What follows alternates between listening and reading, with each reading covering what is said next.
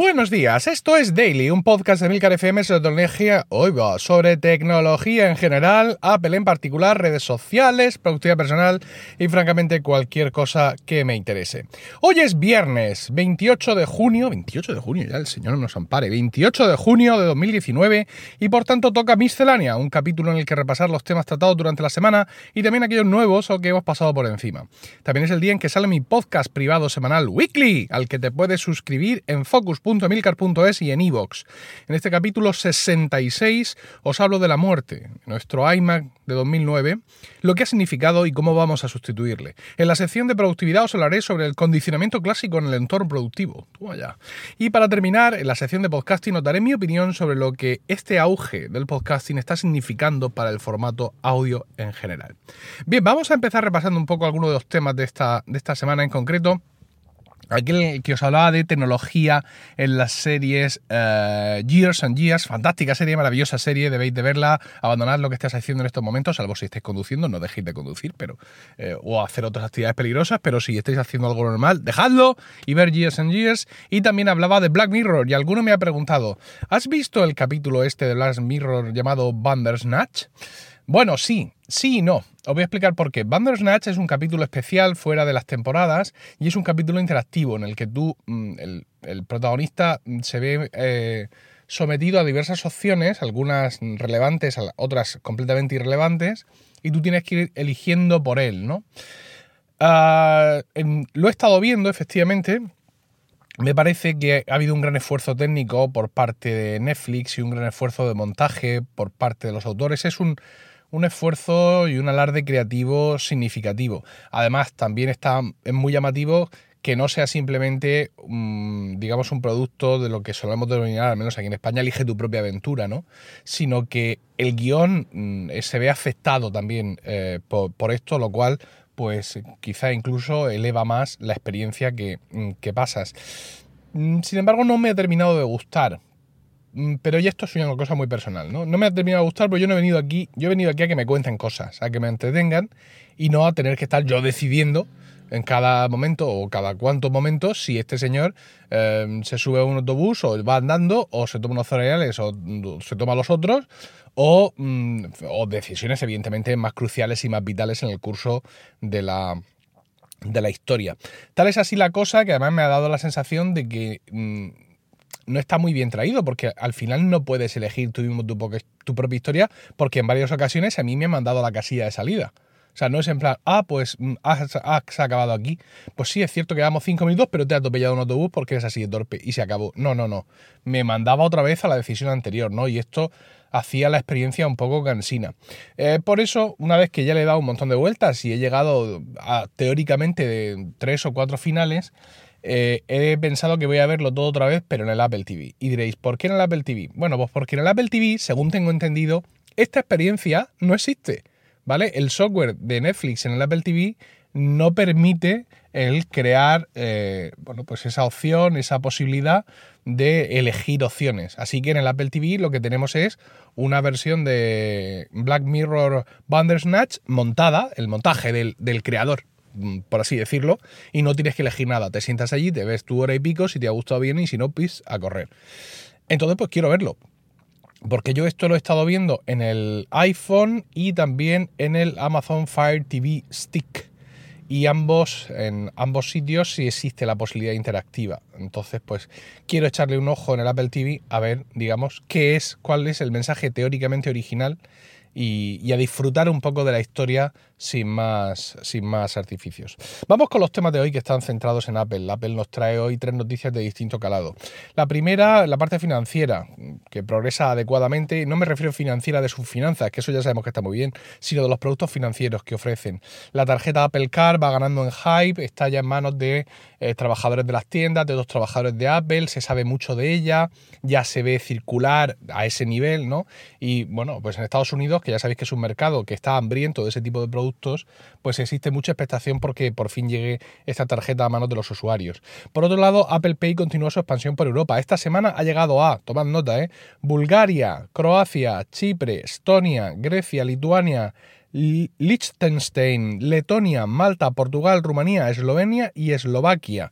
Como suele ocurrir, en algunos de estos países aparece solo con una o dos entidades, ni siquiera digo bancos, ya sabéis que a veces puede salir pues con fulano que da cheque comedor, el otro que no sé qué. Pero bueno, mm, ya conocemos este rollo, ya sabemos de qué va, con lo cual pues eh, esto es solo, mm, digamos, la mecha que prende, por así decirlo, y en no demasiados meses se irán añadiendo eh, hasta los bancos más populares de cada país a esta ola de Apple Pay que es absolutamente imparable.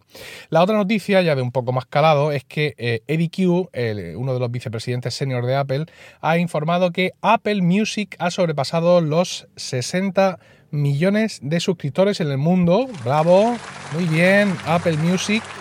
Con lo cual se acerca a la cifra global que tiene Spotify. Spotify tiene 100 millones de usuarios de pago en el mundo. También es cierto que, por mirarse un poco el ombligo, en el mercado norteamericano sí hay más usuarios de Apple Music que de Spotify, de pago, siempre hablando de esto, ¿no? Esto ya hace tiempo, ¿no? Pero ya hablamos de números globales, pues bueno, pues lo cual no deja de resultar interesante, sobre todo para Apple, por así decirlo.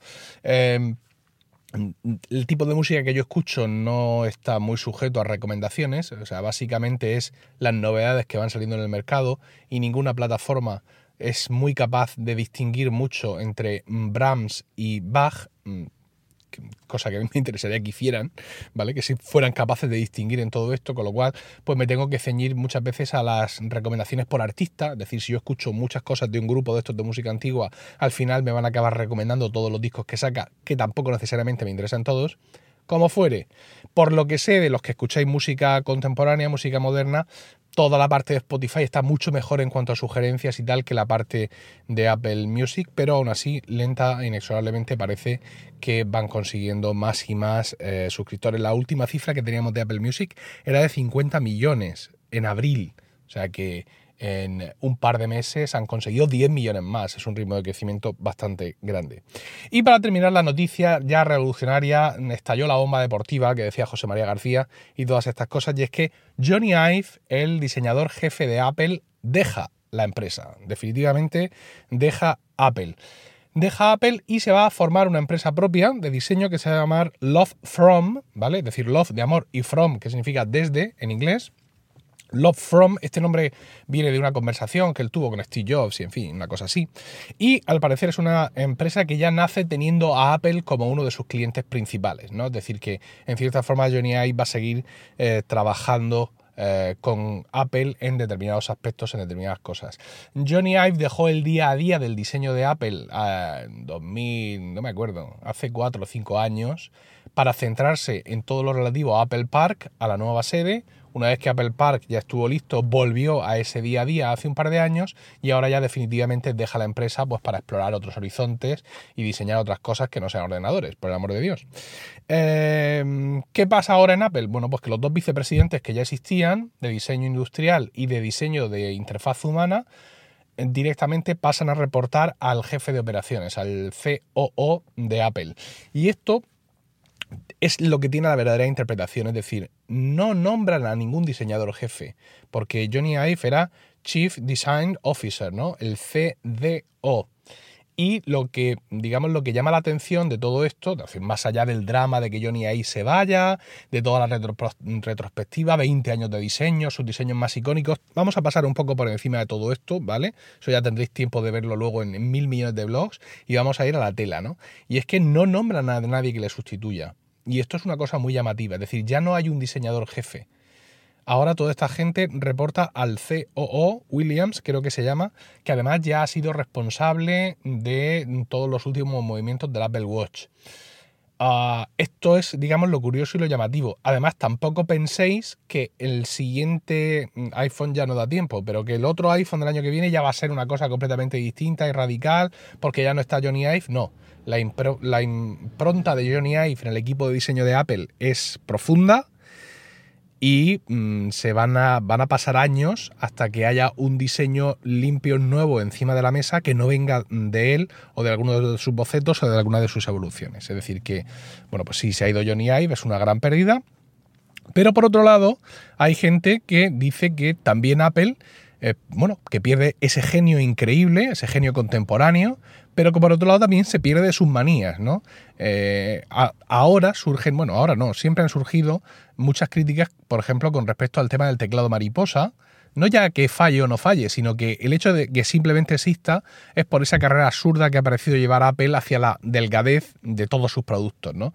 Cuando en muchas ocasiones hubiéramos preferido sacrificar esa delgadez en pos de características. Por ejemplo, en los portátiles un teclado normal o en los teléfonos más batería, que es lo que al finalmente ganas cuando tienes un teléfono un poco, un poco más grueso, ¿no? Sin embargo, pues Johnny Ive ha seguido esta carrera eh, sin fin de hacer sus dispositivos más elegantes, más finos, y eso pues ha condicionado mucho algunas eh, situaciones técnicas, como por ejemplo, insisto, los teclados mariposa. Alguien hacía el chiste en Twitter esta mañana, eh, ¿no queréis dimisiones por los teclados mariposa? Bueno, pues aquí va, bueno, esto no es una dimisión exactamente por ese motivo, pero bueno, mm, quiero decir que evidentemente en 20 años, y aún siendo un genio increíble, tu carrera pues tiene sus luces y tiene evidentemente alguna sombra. Ah, bueno, vamos a ver, eh, insisto, mm, más que ahora mismo llorar la marcha de Ive, recordar sus grandes diseños y todo eso, me interesa más ver que eh, el papel que va a jugar el CEO Williams en todo esto a partir de ahora y eh, un poco si el equipo de diseño realmente se queda tal cual o esta estructura un poco rara, acéfala, por así decirlo, se mantiene en el tiempo sin problemas o dentro de seis meses estamos viendo nuevos cambios. en esta ocasión y más que nunca Jobs proveerá.